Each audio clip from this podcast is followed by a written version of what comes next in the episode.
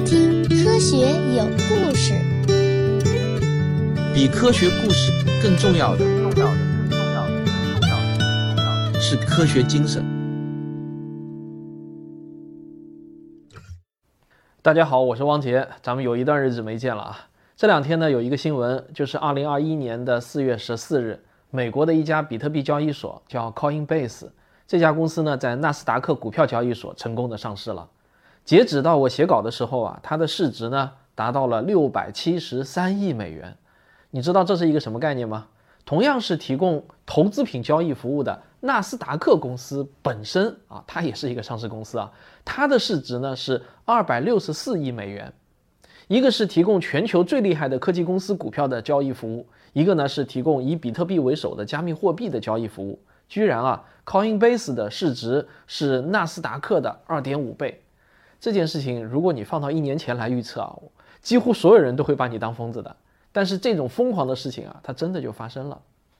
我之前呢也给大家做过很多期关于比特币的节目，但是呢，总有观众留言说啊，说不解渴，希望我能把比特币到底是咋回事儿啊，给讲得更加透彻一点，更加清楚一点。好，那么今天呢，我们都耐着性子，你听我给你详细的讲一讲比特币的数学原理。那我呢？希望会讲的让文科生也能听懂。我今天的这个讲述方式呢，会有点儿像剥洋葱皮，先从整体开始，然后呢是一层一层的给你深入下去。如果你坚持听到最后，啊，说不定啊你就会大呼过瘾。至少呢，我自己曾经就大呼过瘾过。好，我们先从整体上来了解一下比特币的两条核心规则。第一条呢叫它的发行不是由某个机构说了算，而是公开的一套算法。每算出一个符合要求的数字呢，就相当于是挖到了若干个比特币，谁都可以去算，绝对公平，谁也做不了弊，因为算法啊本质上就是一个个数字去凑，凑出一个算一个。第二条核心规则，比特币的交易信息不是记在某一台服务器上的，而是所有参与这个游戏的玩家啊，他们的电脑中一人一份同步记录，这种交易记录在理论上呢是几乎无法被篡改的。这个呢就被称之为去中心化账本，这样一来，所有游戏玩家的地位和权利呢就完全平等了，几乎没有任何一个玩家是特殊的。那我为什么还要加上“几乎”两个字呢？因为啊，毕竟能够有能力挖比特币的那些矿主还是有一点特殊的，但这种特殊性呢并不算是太大，而且矿主也没有任何壁垒，只要你买得起好电脑，谁都可以当矿主啊，不需要谁给你发一个许可证之类的。我相信啊，这个去中心化的账本还是很容易理解的。只要把所有的交易记录都记在每一台电脑的账本上，然后呢，就可以用计算机的强大计算能力，随时随地的查出每个人的余额是多少了。但是呢，大家不要忘了，在网络上记账与线下记账啊有一个不同。网络上呢都是消息来消息去的啊，走的是互联网，大家根本不见面。那如果你收到一条这样的信息，上面写着 A 支付五元钱给 B。这个时候呢，我想你肯定不仅要问：第一，如何确保这条信息内容的完整性呢？第二，如何确保信息的真实性呢？这个两个问题啊不解决，那么去中心化账本的这个理想就是无法实现的。解决办法当然是有的。我们先来看怎么解决第一个问题，就是确保记账信息的完整性。在这里呢，我要给大家引入一个概念。就是数字指纹啊，很多文章呢把它叫做数字签名、哈希值，但是呢，我还是喜欢把它称作数字指纹。电脑上的任何信息，按照国际统一的编码标准，最终呢都会被编码成零一零一啊这样的数字来存储，这就是大名鼎鼎的二进制。我们普通人看到二进制，往往呢无法和数字建立起联系。实际上啊，二进制也可以用一个十进制的数字来表示。它们是完全相等的啊！好，看到了这种十进制的数啊，很多人才会认为这确实呢是一个数字。但是这个就是数字指纹了吗？啊，当然不是啊！二进制和原始信息它只是一一对应的编码关系。一个英文字母或者数字呢，它对应八个比特；一个中文字符呢，就对应十六个比特。原始信息越长啊，二进制编码也就会越长。任何原始信息都可以转换成一串数字。有了数字，就可以做数学运算，玩出各种各样的花样了。现在呢，我们给数学家提出这样的一个要求，就是请你设计一个算法，将任何一条信息不论长短都计算出一个唯一的数字指纹与它对应。但是呢，我要附加两个条件：第一，这个指纹的长度啊必须是固定的；第二，只能从原始信息计算出指纹，谁也无法从指纹反向计算出原始信息。这个要求看似很过分，但是呢，难不倒数学家。一九九三年，美国国家安全局发布了 SHA 算法，它的全称呢是 Secure Hash Algorithm，这个中文呢一般翻译为安全散列算法，或者呢也叫安全哈希算法。这个名称呢，我估计把你吓倒了，听着特学术。我有时候呢会听到人说是嘻哈算法，这个呢也要忍不住偷笑一下，各位千万别读错啊。hash 这个词啊，它其实没有对应的中文意义词。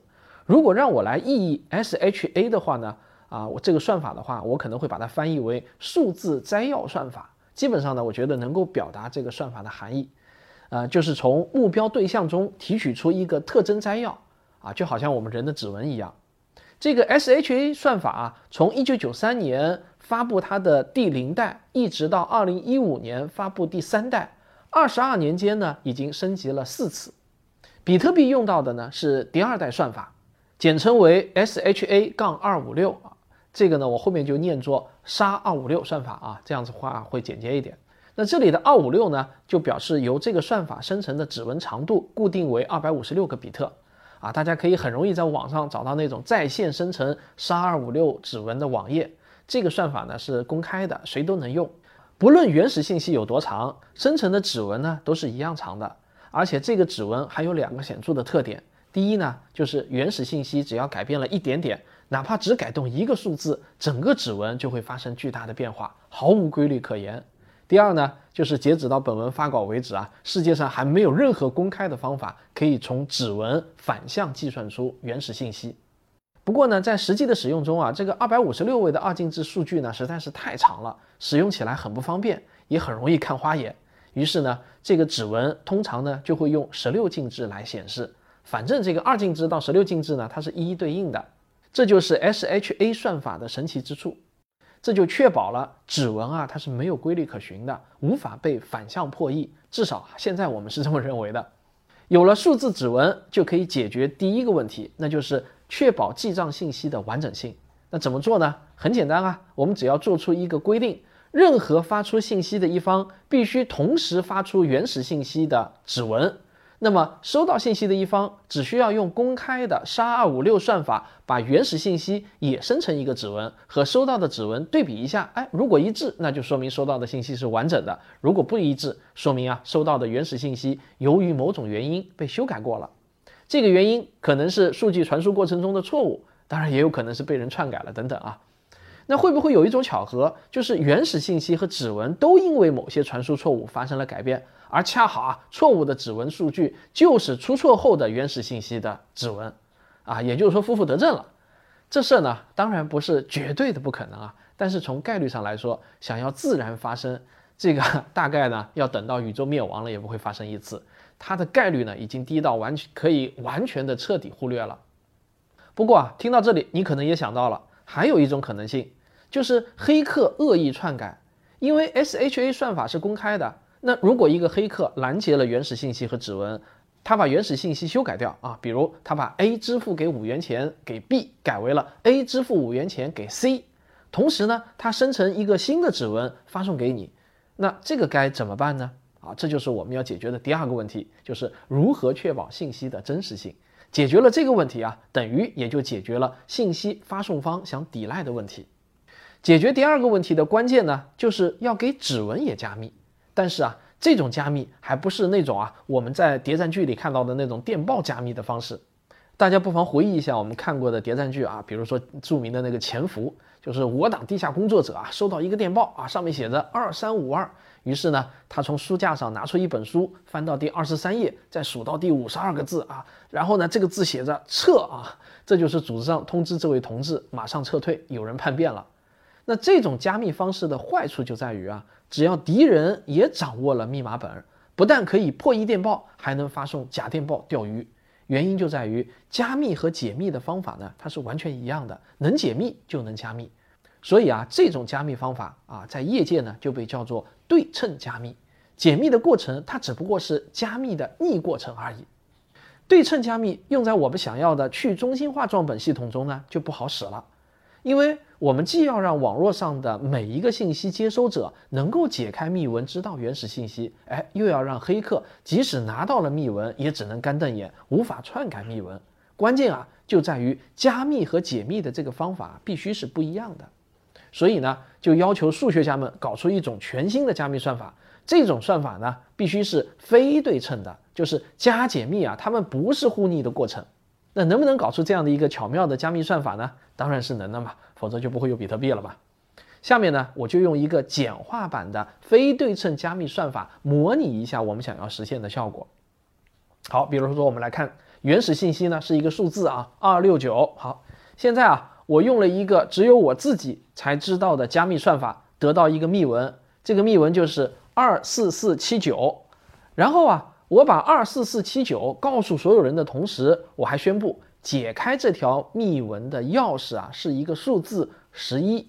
后面啊，我就把这个公开的钥匙呢称为公钥啊，很奇怪啊，字典上说在这个地方呢要读公钥啊，不能读公钥啊，实在是有点别扭。我身边百分之九十九的人都都念公钥的。那任何人呢，只要用二四四七九乘以十一。然后再取结果的后三位，就能得到我想要告诉大家的那条原始信息了。不信吗？我们来试试看啊。二四四七九乘以十一等于多少呢？是二六九二六九。哇，好有意思啊！不但后三位，连前三位都是原始信息。那我是怎么加密的呢？很简单啊，其实呢，我就是把原始信息乘以九十一，那这就是密文了。而这个九十一就可以叫做私钥，我私人的加密钥匙。这样就实现了加密和解密是完全不一样的两种算法，大家可以试试看。你用任意一个三位数字乘以九十一，得到的结果再乘以十一，最终得到的结果啊，一定是原始三位数写两遍。例如，二百一十八乘以九十一乘以十一等于多少呢？二幺八二幺八啊。那如果用任意一个两位数字乘以九十一，得到的结果再乘以十一。最终得到的结果的后两位数字啊，也一定与原始数字是相同的。例如，十八乘以九十一乘以十一啊，就等于幺八零幺八。你看，最后两位数就是幺八。至于它背后的数学原理呢，其实你只要稍微琢磨一下就能想明白了。这里呢，我不再赘述啊。但是啊，请大家记住，我举的这个例子啊，只是让你体会一下什么叫做非对称加密。因为这个例子的算法呢，真的是太过于简单了。知道了公钥是十一的人，其实很容易就猜出私钥呢就是九十一。但是比特币系统采用的算法，那就要比这个要复杂的多得多了。这个算法确保了任何人虽然知道了原文、密文和公钥，但是呢，他是无法猜到私钥的。也就是说，黑客他只能解密，但是呢，不会加密，也就无法来修改密文了。这么牛的算法，也有一个听上去逼格很高的名称。这就是声名远播的椭圆曲线算法，简称为 ECC 算法。它是一九八五年由两位美国人啊，一位呢叫 Neil Koblitz，还有一位啊叫 Victor Miller，分别独立提出的。那在密码学中的广泛使用呢，也就是最近十多年的时间。数学家真的是非常的厉害。那有了这个算法啊，就能确保去中心化的记账系统中每条交易记录的真实性。好，咱们先上个小广告，广告之后继续。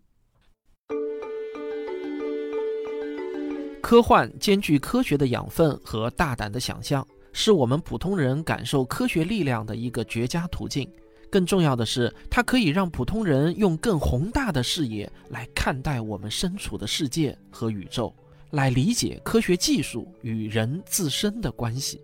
这是别的文学类型难以做到的。在我的付费专辑《科幻世界漫游指南》中，我将带你跨越宇宙百亿年的历史。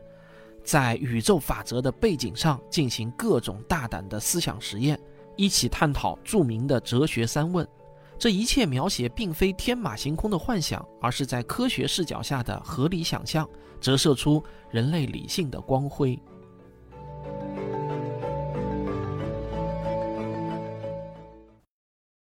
我们来演示一下。比特币的去中心化记账系统是如何利用 SHA 和 ECC 这两种算法来确保账本的完整性和真实性的？不过我这里要说明一下啊，下面我要讲的呢，其实是简化后的原理说明，真实的过程呢，其实还要更加复杂，但是这个原理是不变的啊。比如说，我们需要记账的这个原始交易信息呢，是 A 支付五元钱给 B 啊这一句话啊，以下呢我就把这句话称作原文。好，第一步怎么做？第一步呢，就是利用 SHA 算法将原文生成一个数字指纹。第二步呢，就是随机生成一个私钥。它的格式与指纹呢又是完全一样的。第三步就是利用 ECC 将第一步得到的数字指纹通过私钥来加密，于是呢我们就可以得到密文。那第四步就是根据私钥再生成一个公钥。第五步就是将原文、密文和公钥广播到整个比特币网络中。信息的发送步骤就到此结束了。好，下面呢是信息接收方的步骤。第六步。接收方利用 ECC 将密文通过公钥解密，于是呢就可以得到这样的一个指纹，我们把它称作指纹一。第七步就是利用 SHA 将原文给它生成一个数字指纹，于是呢我们就可以得到这样的一个指纹二。第八步啊，比对指纹一是否等于指纹二。第九步，如果它们是相等的，那么就可以确认这条信息呢是合法的交易信息。就可以添加到自己的账本中了。如果不相等啊，就可以抛弃这条信息了，说明这条信息是非法的。就这样九步就全部结束。那在真实的比特币网络中啊，交易双方都是完全匿名的。交易者 A 或者 B 啊，他们都有账号啊，有些文章中把他们叫做地址，这个含义是一样的。账号背后的主人信息呢是没有任何记录的，可以是一条狗，也可以是一个人工智能。而账号则是根据公约通过一定的算法来生成的。一个公约可以生成几乎无数个不同的对应地址啊，这个数量呢是接近二的一百六十一次方个，这个数量已经比全宇宙中的原子数还要多了。公钥又是由私钥生成的，所以啊，私钥是最终的源头。也就是说啊，谁掌握了私钥，那么谁就是由此派生出来的所有账号的主人。那么在比特币网络中啊，这个私钥就是动用你这个账号中比特币的唯一凭证。如果你的私钥被盗了啊，那么对不起，你就永远失去了这些比特币，打官司也是不可能要回来的，因为没有任何方式可以证明他的私钥是从你这里偷走的。但是啊，讲到这里呢，我们去中心化账本的理想其实啊只实现了一半，并没有完全实现。为什么呢？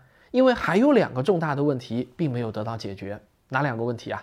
第一个问题就是账本同步问题。比特币网络中有那么多台电脑，一条交易信息发出来的时候，当然不可能所有的电脑都开机的，对吧？那必然有一些是处于离线状态，而开着的电脑啊，也未必都开着比特币的客户端接收信息。所以呢，总有一些电脑它是无法立刻收到这条信息的，这样呢就会导致不同电脑上的记录不同步。那么问题就来了，到底以谁的电脑记录为准呢？好，还有第二个问题。就是如何防止同一个比特币被重复使用呢？假如有一个黑客，他只有一个比特币，但是呢，他却同时把这个比特币付给 A 和 B，虽然啊理论上是无法真正的同时的，但是啊可以做到间隔的时间极短极短。于是呢，他就会在网络上广播两条信息，一条呢是支付给 A 的信息，一条是支付给 B 的信息，因为网速的关系。必然呢是有的电脑先收到了信息一，有的电脑先收到了信息二，这就产生了矛盾。如何确定哪一条信息是有效的呢？为了解决上面的这两个难题啊，区块链技术就横空出世。比特币的发明者中本聪的论文，真正在全世界掀起大风大浪的，其实啊不是我刚才介绍的比特币的那个基本工作原理，因为这个数字指纹和非对称加密啊，它都是很成熟的技术。真正让中本聪一战成名的是比特币用到的区块链技术，但是我想请大家记住啊，比特币不是区块链，它只是区块链技术的一个具体应用而已。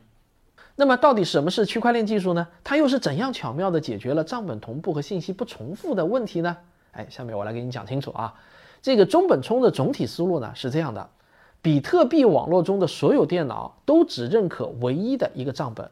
任何一台电脑在接入比特币网络的时候，首先呢要同步这个唯一的账本。任何一台电脑想要往这个账本上写入新的信息，就必须要完成一套繁琐的手续。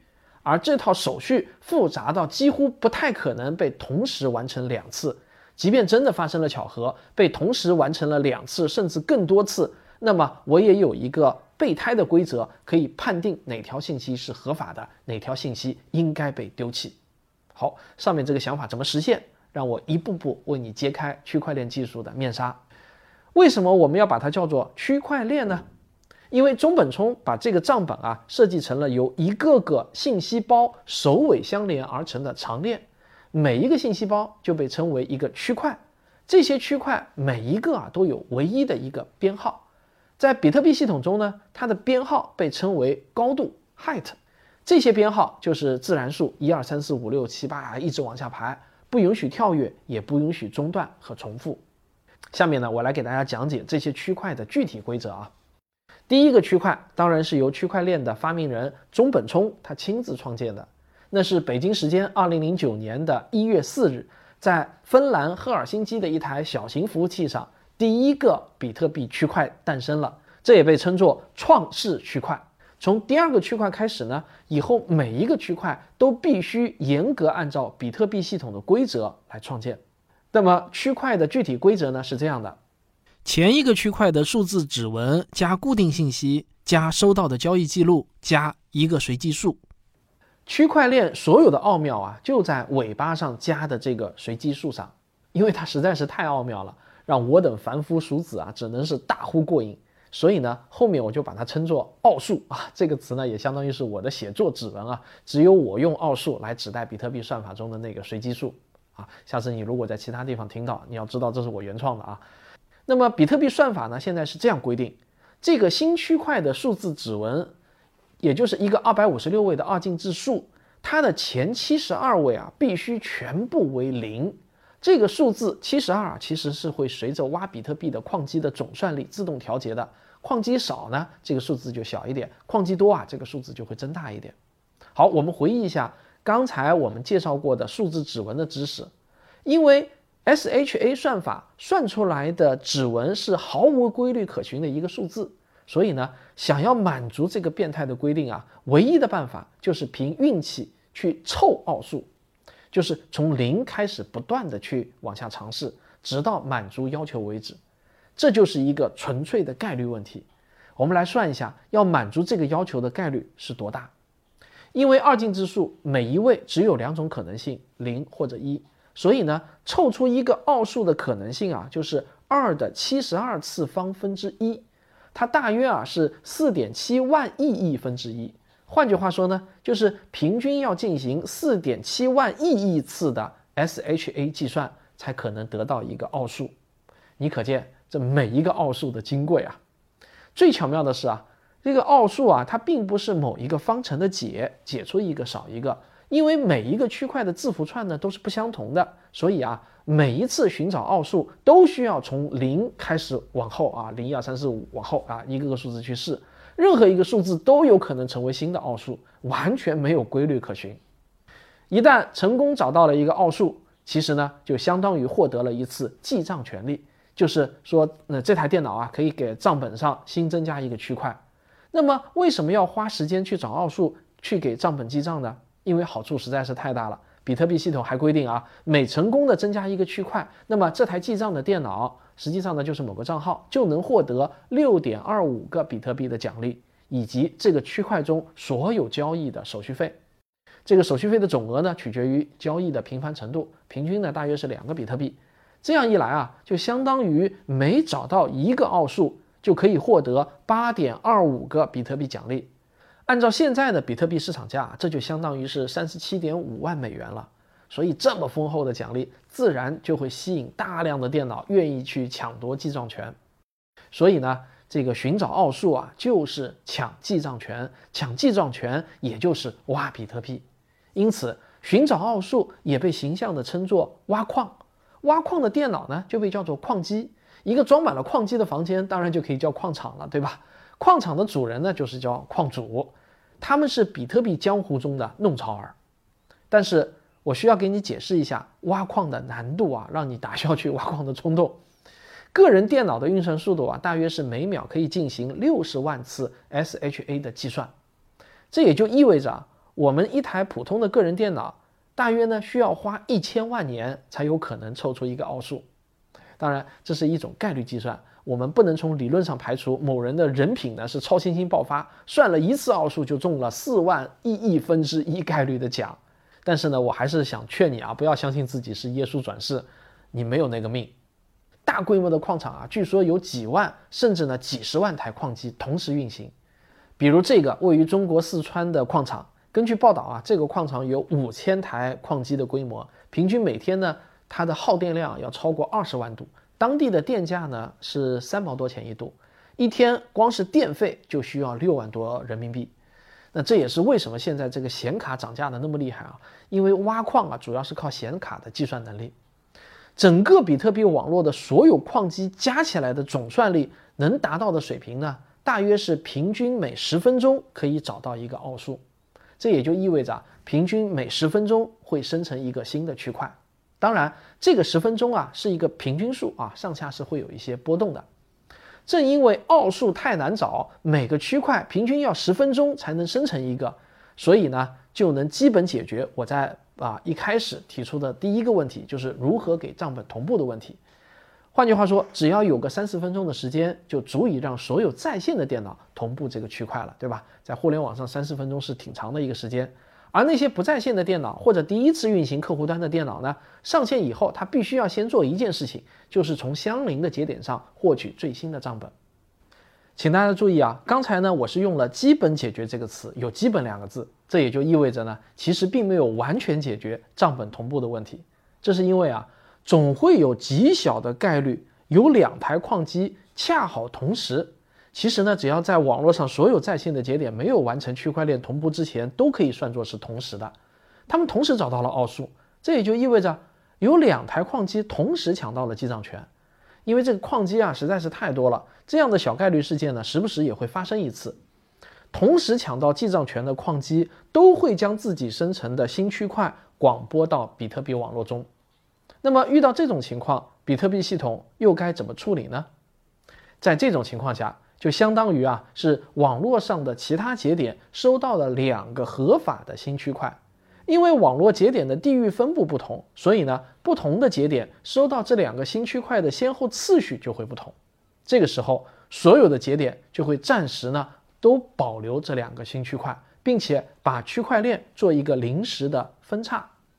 那接下去，比特币网络中必然又会有其中一个节点，也就是一个矿机抢到了记账权。这个时候，该节点呢就会将生成的最新区块啊接到其中的一个分支上。那到底是接到新区块一还是新区块二上呢？系统规则是这样的：这个节点先收到哪个区块，就接到哪个区块上，同时呢放弃另一个区块，然后进行全网的广播。比特币网络上的所有节点啊，在收到最新的区块链后啊，只要发现其中一个分支比另一个分支多这么两个区块了，就立即也放弃那个短的分支。总之呢，比特币网络永远只承认更长的那条分支。你可能会想啊，那如果小概率事件再次发生，在区块链第一次分叉后，又是同时产生了两个新区块，而恰好这两个新区块产生在两个不同的分支上，这时候其他节点收到的区块链还是两个一样长的分支，那又该怎么办呢？很好办，还是那样的规则，只要分支一样长就暂时保留，直到出现两个分支不一样长时，就放弃短于两个区块的，保留长的。那个被放弃的分支中，所有的交易和比特币奖励都会被判定为无效啊！如果你会写代码的话，就会知道啊，这叫回滚。那因为有了这个临时分叉的规则啊，所以比特币玩家在完成一笔交易后，不能立即认为这笔交易是成功的，它有可能是会被取消、被回滚的。必须要等到一定数量的新区块产生之后，如果交易依然没有被取消，这才能放心的认为交易成功了。那么，到底要等到多少个新区块产生，我们才能放心呢？按照概率来说的话，小额交易要有这么三个新区块产生就够了。但是大额交易的话呢，为了更保险，一般认为呢，要等到六个新区块产生就足以放心了。前面我们说过，每个区块产生的平均时间是十分钟，这也就意味着一笔大额交易需要一个小时左右才能够确认交易成功。但是小额交易确认的时间呢，就往往会更长了，甚至呢，有可能都长达好几天都有可能。啊，听到这个呢，你可能会有点糊涂啊。刚才你不是说小额交易一般只要三个新区块产生就够了吗？怎么确认时间反而会更长呢？比特币网络刚刚诞生的那个头几年啊，确实不会出现这样的怪事。但是这几年随着交易量的猛增，就会出现这样的怪事了。为什么？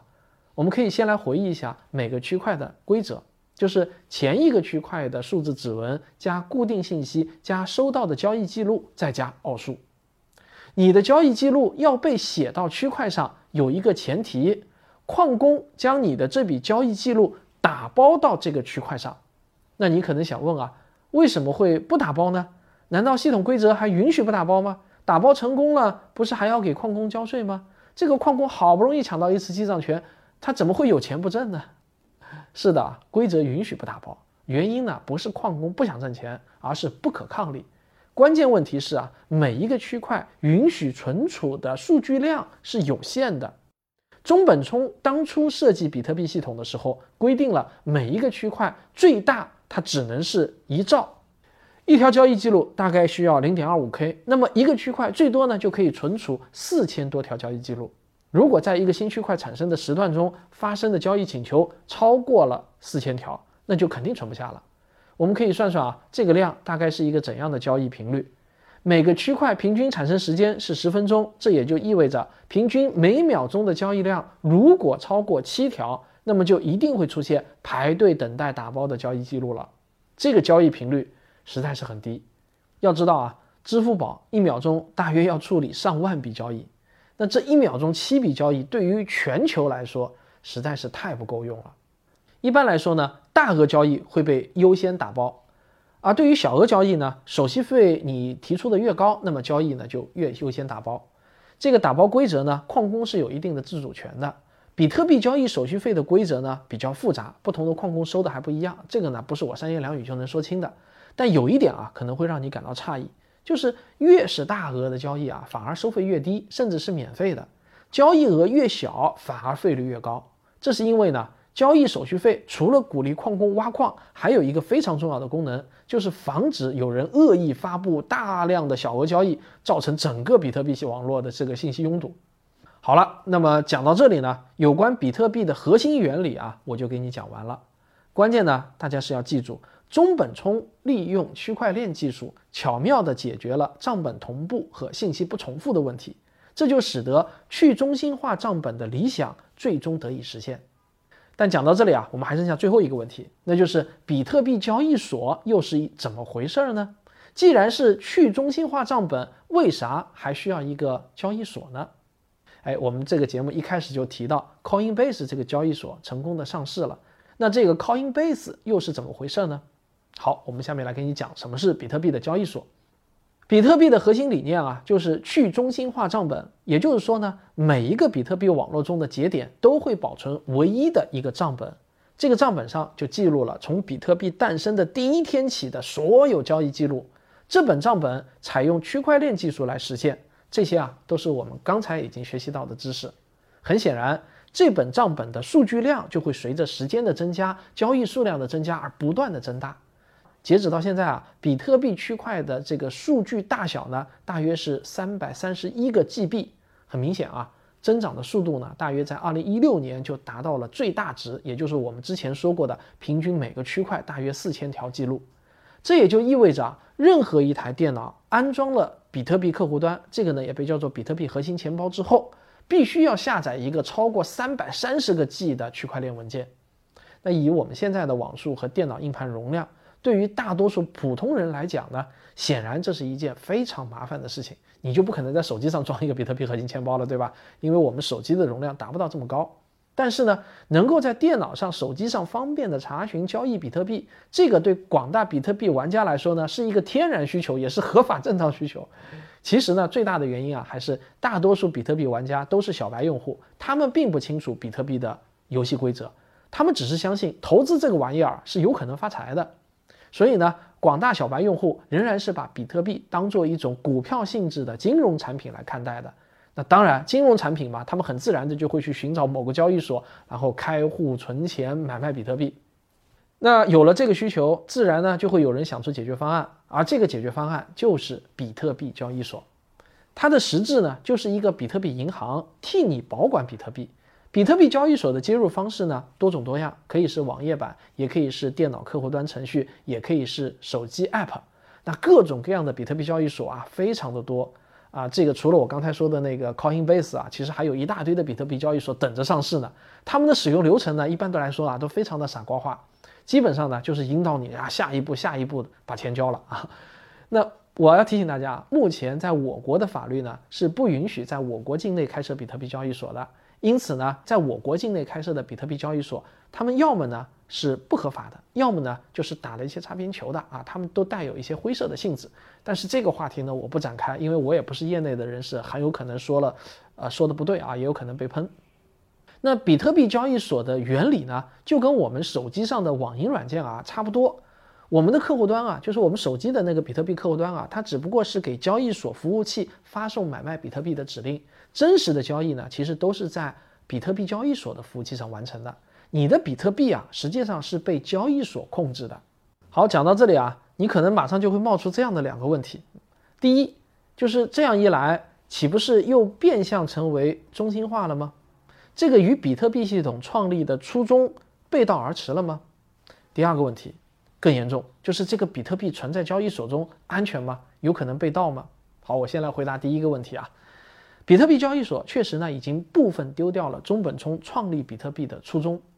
比特币系统的理想呢是希望系统中的每一个节点都是完全对等的，彻底的去中心化，把银行给消灭掉。这个呢，从中本聪刻在创世区块上的那句话，我们也可以嗅到这种理想。但是，比特币交易所的大量涌现，相当于啊，又出现了比特币银行。不过，比特币网络本身还是可以认为是去中心化的，因为真实的节点它依然是遍布全球，它的数量是很多的啊，大概有超过一万个节点，也没有哪一个比特币银行可以突破比特币发行的底层规则。另外呢，有实力，谁都可以去开比特币银行，并没有政策的壁垒啊，不需要谁发一个许可证啊。当然，在我国是不允许的啊。好，接下去我来回答第二个问题：把比特币存在交易所，我明确的告诉你是存在一定的风险的，是有可能被盗的。那如果你把比特币存在交易所，你看到的其实只是交易所给你的一个余额，实际上你其实并不拥有自己的比特币。因此呢，交易所一旦被黑客入侵，你的比特币就有可能被洗劫一空的。而这样的事情呢，已经发生过太多次了。在维基百科上有一个条目叫比特币，对吧？上面随便一查，你就能看到它上面列出了历史上非常多的比较著名的一些事件。我在这里给你稍微念一念啊，我念得快一点。二零一一年六月十九日，全世界最大的比特币交易所门头沟，它的安全漏洞呢，就导致一比特币的价格啊一度跌至一美分。二零一一年七月，世界第三大比特币交易中心啊，Bitomat，它的运营商就宣布啊。记录着一万七千枚比特币，当时呢约合二十二万美元的数据文件的访问权限给丢失了。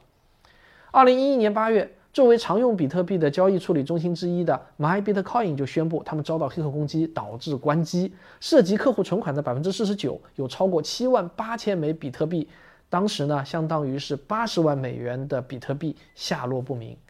二零一二年，Bitcoin CA 两度遭到黑客攻击。他们被指控啊忽略客户的资金安全性以及伪造提款申请。二零一二年八月上旬，Bitcoin CA 在旧金山法院被起诉，要求赔偿大约四十六万美元。二零一二年九月，Bitflow 交易中心被黑客入侵，两万四千枚比特币，当时呢相当于二十五万美元被盗，Bitflow 也因此暂停运营。二零一三年十一月，网络钱包服务商 Input 点 io 被两个黑客入侵，盗走了大约四千一百枚比特币。二零一四年二月二十五日，总部设在日本东京的门头沟，因为网站安全漏洞，关闭了自己的网站，并且呢，彻底停止了交易。又是门头沟啊，被这次事件呢就彻底歇菜了。二零一六年八月八日，比特币交易所 Bitfinex 被盗走十一万九千七百五十六个比特币，当时的价格呢达到了七千五百万美元。最后怎么办啊？这笔损失呢，由所有的用户扣除账户中百分之三十六点零六七的余额。来分担这些损失，那没办法，如果用户不同意，那最后这个交易所倒闭，所有的人反而钱都分文不剩了，所以被绑架了。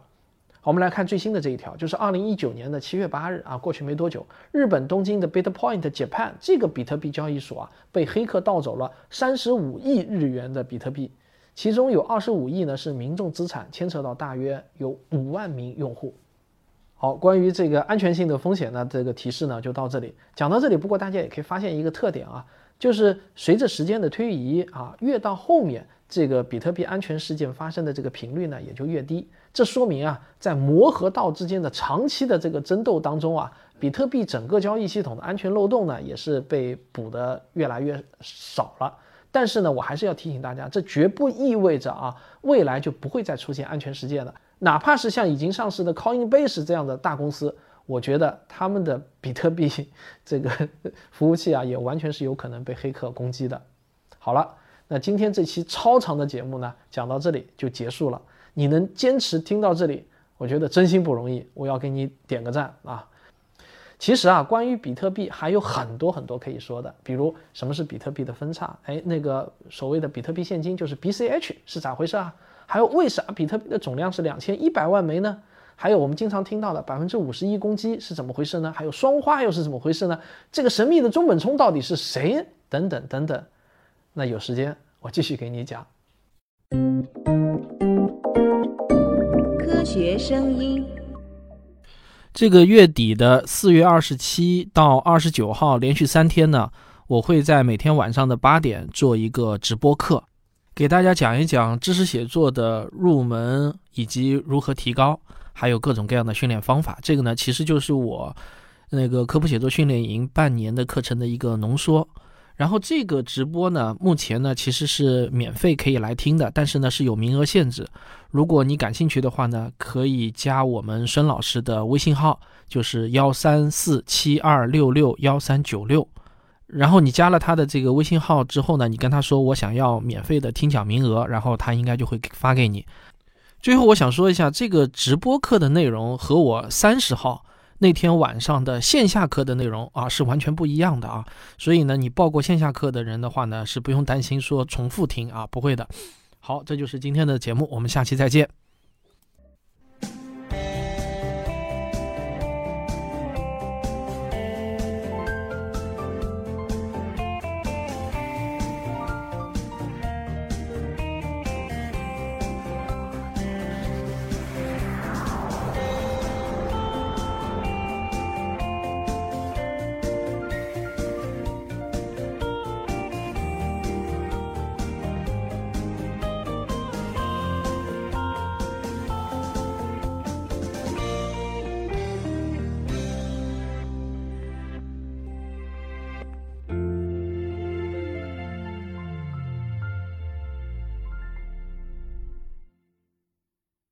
如果我的节目还没听够，我向您推荐《科学史评话》。